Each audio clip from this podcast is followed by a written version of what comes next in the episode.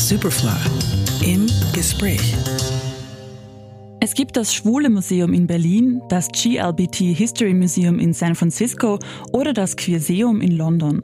Einen fixen Standort für queere Kunst und Geschichte wünschen sich die InitiatorInnen des Queer Museum Vienna schon länger. Nun ist das Projekt zum ersten Mal in Museumsräumlichkeiten eingezogen, wenn auch vorerst nur temporär. Bei mir zu Gast im Studio ist Romualdo Ramos aka DJ Rumi von Bayres und Mitglied vom Verein Queer Museum Vienna. Hallo Rumi, schön, dass du heute hier bist. Hallo Lucia, vielen Dank für die Einladung. Ja, seit dem 11. Jänner ist das Queer Museum Vienna nun zu Gast im Volkskundemuseum Wien und wird dort auch noch das nächste halbe Jahr zu finden sein.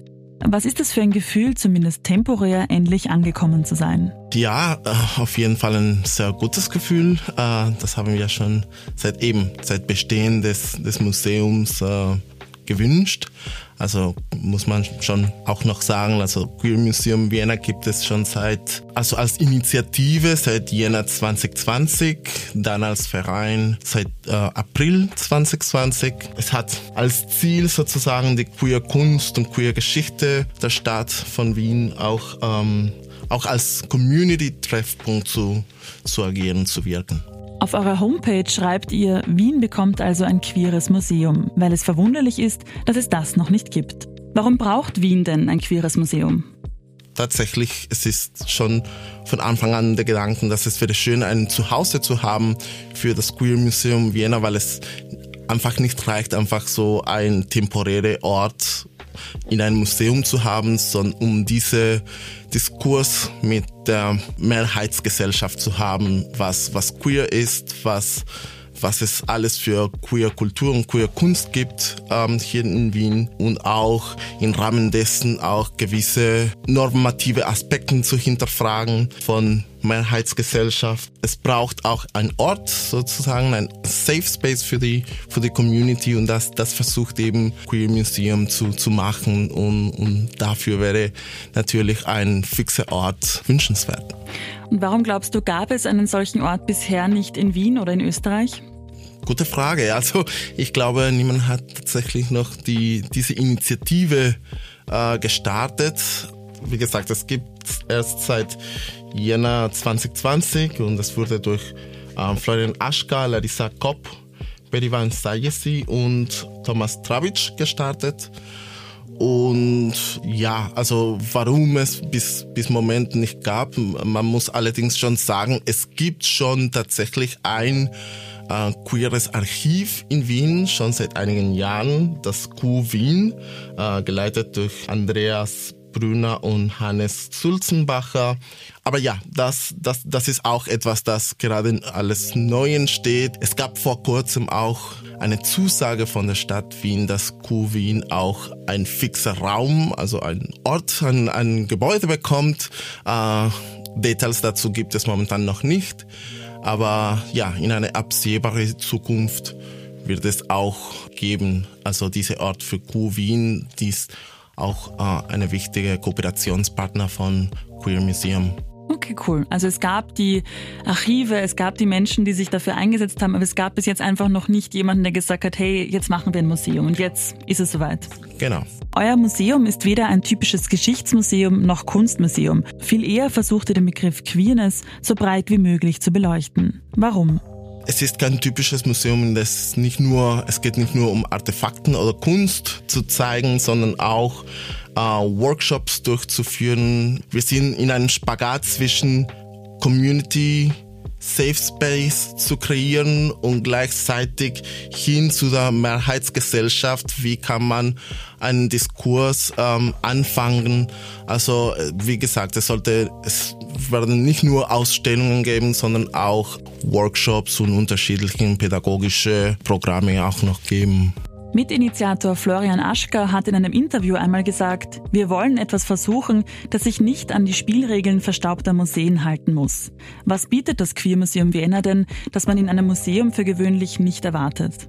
Uh, nochmals, also es ist an sich kein, keine Institution, so wie wir es normalerweise kennen von Museen, auch im Sinne von die Art der Sammlung, das Kuratieren, auch die Hierarchien, die wir in einem typisches Museum kennen, gibt es bei uns nicht. Wir versuchen möglichst dezentral und auch Künstlerinnen und Kuratorinnen so viel Freiheit zu geben, quasi das Museum mitzugestalten, anstatt diese äh, alten Hierarchien zu haben, so wie man es üblichen Museen kennt. Bis Juni 2022 ist das Queer Museum Vienna noch zu Gast im Volkskundemuseum und hat eine ganze Reihe an Veranstaltungen geplant. Lokale sowie internationale KünstlerInnen, AktivistInnen und HistorikerInnen bieten einen bunten Mix aus bildender Kunst, Performance, Musik und Kulturgeschichte. Auf welche Events freust du dich besonders? Ähm, ich freue mich auf alle Events natürlich. Besonders jetzt sehr bald wird es auch ein Black History Month geben, äh, jetzt im Februar. Ähm, das wird von Mirabella Paidamoyo Ziruni kuratiert, auch mit Unterstützung von NSCM. Und diese stellt queere, schwarze Geschichte aus Wien in den Mittelpunkt und baut eine Brücke zwischen Betroffenheit und Verbündnis durch Malerei, Text, Fotos, Illustrationen, Sound, Videos, Performances und versucht ein bisschen so das gelebte Queerness von der Afro-Diaspora hier in Wien zu erzählen. Ist es generell so, dass ihr circa einmal im Monat ein neues Event habt oder wie viele, auf wie viele Events können wir uns freuen? Genau, jedes Monat. Also es hat jetzt Mitte Jänner angefangen und es ist immer bis Anfang Mitte des nächsten Monats. Es wird äh, insgesamt sechs Ausstellungen geben. Gekrönt das Ganze wird ganz am Ende für Pride Month mit einer Timeline von Queer-Geschichte Wiens seit ähm, 1945, also zweite Hälfte des 20. Jahrhunderts, würde ich sagen. Das wird sicher ein Highlight sein von unserer Bespielung im Volkskundemuseum. Sehr cool, da freuen wir uns schon. Was passiert denn nach eurem Projekt im Volkskundemuseum? Wird es langfristig ein queeres Museum in Wien geben? Äh, das hoffen wir. Also auf jeden Fall, dass das, was wir jetzt gestartet haben, hat schon auf recht viel Zuspruch äh, gestoßen. Also es gibt ja schon gewisse Gespräche. Wir sind zuversichtlich, dass das tatsächlich passieren wird und auch äh, mit der Kooperation mit Wien, dass es auch für beide auch eine fixe, ähm, fixer Raum sozusagen gibt. Sehr schön. Ihr habt ja jetzt seit Mitte Januar offen. Das heißt, mitten in der Pandemie, die wir leider noch immer haben, schränkt euch Corona ein oder kann man aktuell normal das Museum besuchen? Das Museum ist unter den 2G-Regeln zu besuchen. Natürlich hat die Pandemie eine gewisse Auswirkung auf die Aktivitäten des Museums gehabt im letzten Jahr, seit, seit Bestehen sozusagen vom Museum. Aber immerhin, wir haben schon hingekriegt, unterschiedliche äh, Aktivitäten zu machen, äh, wie Bezirksspaziergänge, auch Performancewagen durch die Stadt, auch im Rahmen von der Manifesta. Das ist so eine Festival für politische Kunst, Theorie und Praxis, die es gab letzten Sommer. Die Pandemie hat natürlich eine Rolle gespielt in, in, in dass, dass eben wir waren ein bisschen beschränkt, aber und sind immer noch, aber wir freuen uns und hoffen, dass in den nächsten paar Monaten das Ganze sich ein bisschen verbessert und dass wir eben die restlichen Ausstellungen noch ähm, genießen können. Und auch es wird, muss man auch noch sagen, wie gesagt, ähm, es sind nicht nur die Ausstellungen, es wird auch äh, Musikveranstaltungen geben, wo ich ähm, stark involviert bin mit DJs und ähm, ja, das wird auch einmal im Monat ab März, hoffentlich Ende März stattfinden.